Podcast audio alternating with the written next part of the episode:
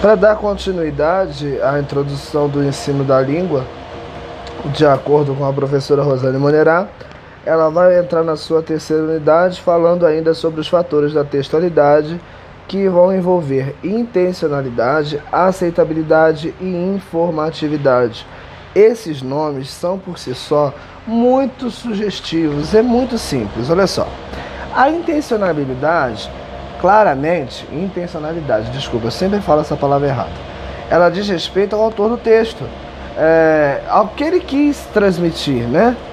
Então, para se entender um texto, não é suficiente basear a, a leitura naquilo que está explícito, no, no sentido semântico explícito. Porque para ler, para ouvir esse podcast, por exemplo, é muito mais, é, é muito mais participativo do que passivo. Quando você é uma pessoa participativa, que você participa do que você lê, você participa criticamente do que você está ouvindo, você consegue perceber o que está escrito na, na, na, superfície textual e consegue perceber o que não está escrito na superfície contextual. Por exemplo, se eu entro num lugar cujas janelas estão fechadas e digo está quente aqui, não é? Será que eu estou querendo falar sobre o, sobre o calor? Ou eu estou pedindo implicitamente que a pessoa abra a janela. Se eu estou correndo, passo na rua com muita pressa e pergunto para alguém: você tem um relógio? Será que eu quero saber que a pessoa se ela tem um relógio mesmo ou se eu quero saber das horas porque eu estou atrasado para algum compromisso? Então, isso é a intenção que o autor tem ao, ao, ao enunciar, ao escrever, ao falar, né, ao mensurar alguma coisa. E o ser humano ele é capaz, ele é dotado da decodificação, da intenção da produção. Nossa, quantos são, né? Então, isso chama-se percepção. Não adianta você ler um texto sem perceber o que realmente está escrito nele. Seja um texto falado, escrito, comentado, um vídeo, YouTube, uma série. Se você não, não, não, não se atenta ao que realmente o autor quis dizer, você não está aceitando o texto. E não aceitar o texto causa parcial não compreensão, né? Daquela coisa. Você passa a não compreender de forma, de forma é, com qualidade aquele texto.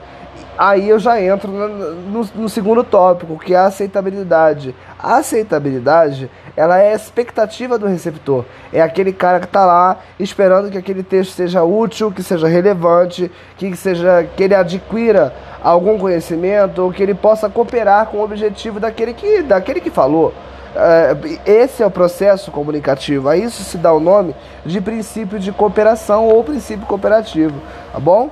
Então, quando você quando você está no, no, momento de leitura, no momento de diálogo, você tem que pensar é, em aceitar a intenção do autor, é, entender né, do seu locutor, do, do, do seu enunciador, para que você possa ser um bom receptor e esteja cooperando com o princípio comunicativo. Caso contrário, não vai haver é, não vai haver conversa, não vai haver diálogo, não vai haver entendimento entre as duas partes.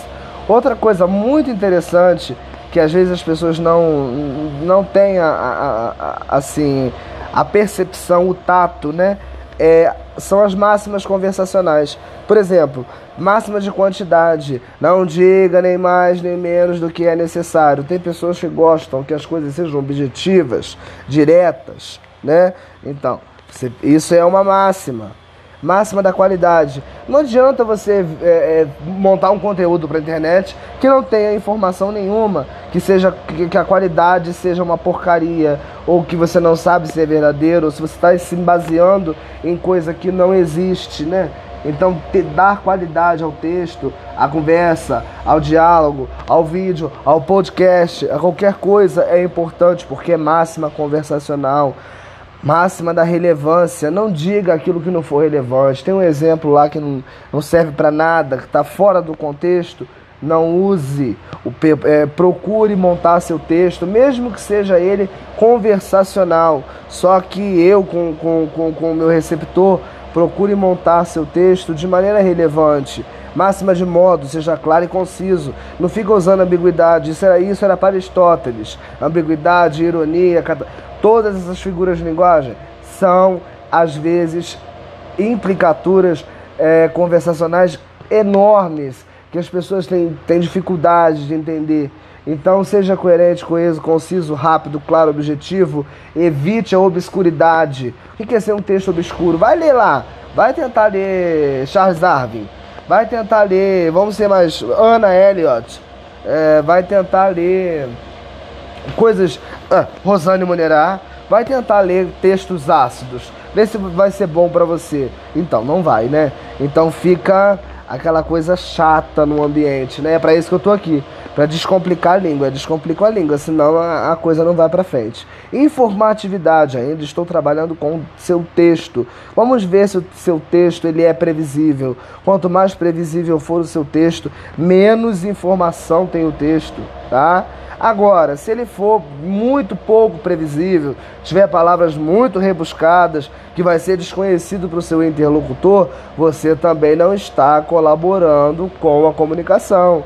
Você tem que saber para quem você está escrevendo, para quem você está falando, né? Aí entra até um pouco de sociabilidade nessa história. O ideal é que o texto seja equilibrado, mediano de informação. Não adianta você lotar o, texto de informação também é, é, é, com estereótipos, com, com coisas assim, né? Ah, só porque eu estou falando com o presidente de uma empresa, eu vou ser totalmente formal. Vai que o presidente gosta de tomar uma cervejinha no final da tarde, você não sabe, né? Então, às vezes ele vai julgar aquilo na situação é, incoerente da sua parte. Ou, ou, ou vice-versa também, né? É a questão da, da, da, da, da do estereótipo. A gente não deve fazer um estereótipo de quem vai ouvir ou de quem não vai ouvir. Mas geralmente isso acaba acontecendo. Então a gente tem que polir, né? Polir um pouquinho o texto, não usar é, é, é, palavras que estão em desuso, vat, é, é, é, vaticinou, esférico, parcimônia, reversão. Ah, pera lá. São palavras que não vão ser compreendidas, né? Existem meios frios e meios quentes de informação. Isso é até um pouco preconceituoso, mas é a realidade. Não adianta você subir. Desculpa, já ia falar uma coisa feia. Não adianta você acceder a uma classe social inferior e querer que, que ela entenda o que, que é um estudo paulatino. Né? Que ela vai achar que tem algum pau latino mesmo, de verdade. Então, e não adianta também você ir falar com o doutor da sua faculdade, qual é, mano?